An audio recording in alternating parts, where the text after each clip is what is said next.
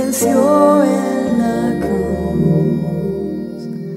Fue quien cargó, quien llevó nuestro dolor. Jesús resucitó. Qué bueno que este lema, nuestra meta es seguir el modelo de Jesús, que el Señor por su gracia me entregó hace ya muchos años atrás te lo pudieras apropiar tú también. Y también pienso, ¿cómo cambiaría nuestra familia? ¿Cómo cambiaría la ciudad?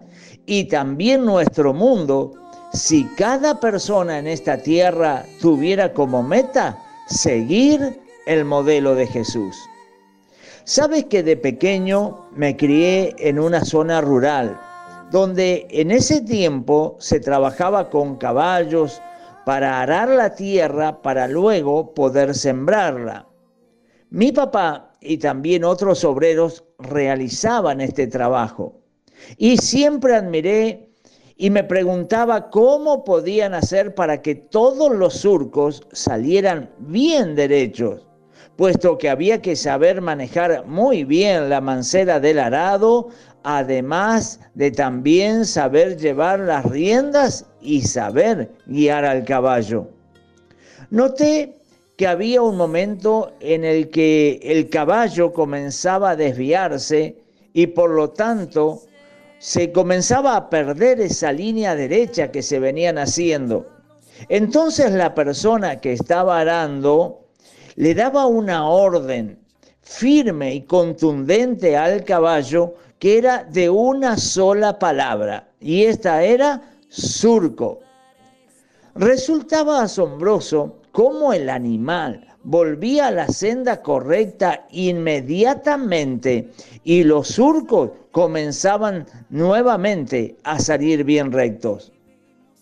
¿Sabes que he considerado muchas veces a este lema, nuestra meta es seguir el modelo de Jesús?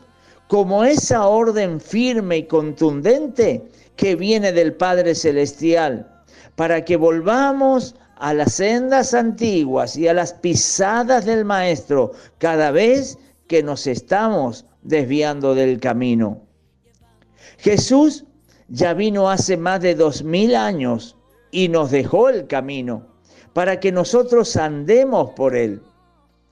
Cuando comencé a predicar en nuestra congregación acerca de cuál iba a ser nuestra meta y que era seguir el modelo de Jesús, surgió entonces una pregunta que fue otro regalo del cielo.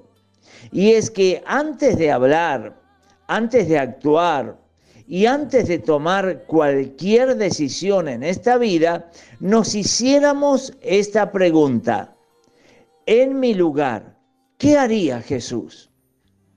¿Acaso no te ha pasado que muchas veces no sabes cómo actuar? ¿Qué hacer frente a determinada situación? ¿O cómo enfrentar determinados problemas y demás cuestiones que se te presentan en esta vida? Por eso, qué saludable es detenernos un momento antes de hablar o actuar y hacernos esta sabia pregunta. En mi lugar, ¿qué haría Jesús? Muchas veces me ha pasado que yo he hablado, actuado y aún reaccionado de una determinada manera. Y luego, cuando trato de imaginar qué hubiera hecho Jesús en mi lugar, me doy cuenta que Jesús hubiese actuado totalmente diferente. Por eso muchas veces he sentido vergüenza de mí mismo y luego he tenido que pedirle perdón al Señor y no solo al Señor, sino también quien ha resultado ser la víctima de mi accionar. Por eso es muy importante que esta pregunta no la hagas después, sino antes de cada cosa que vayas a hacer. Recuerdo que hicimos unos pequeños stickers o calcomanías y lo pusimos en la heladera, nevera o refrigerador según el país. también en el vehículo y en los lugares donde concurríamos más habitualmente durante el día, para que nunca nos olvidemos que ante cualquier situación, antes de hablar o actuar, nos hiciéramos esta maravillosa y sabia pregunta. En mi lugar, ¿qué haría Jesús? Sabes que jamás tendrás que arrepentirte si hablas y actúas como Jesús lo haría en tu lugar. Pero si haces lo contrario a lo que Él haría en tu lugar, pues entonces serán muchos los errores que vas a cometer y muchos de ellos con lamentables consecuencias. Mañana continuamos, no te lo pierdas, que Dios te bendiga.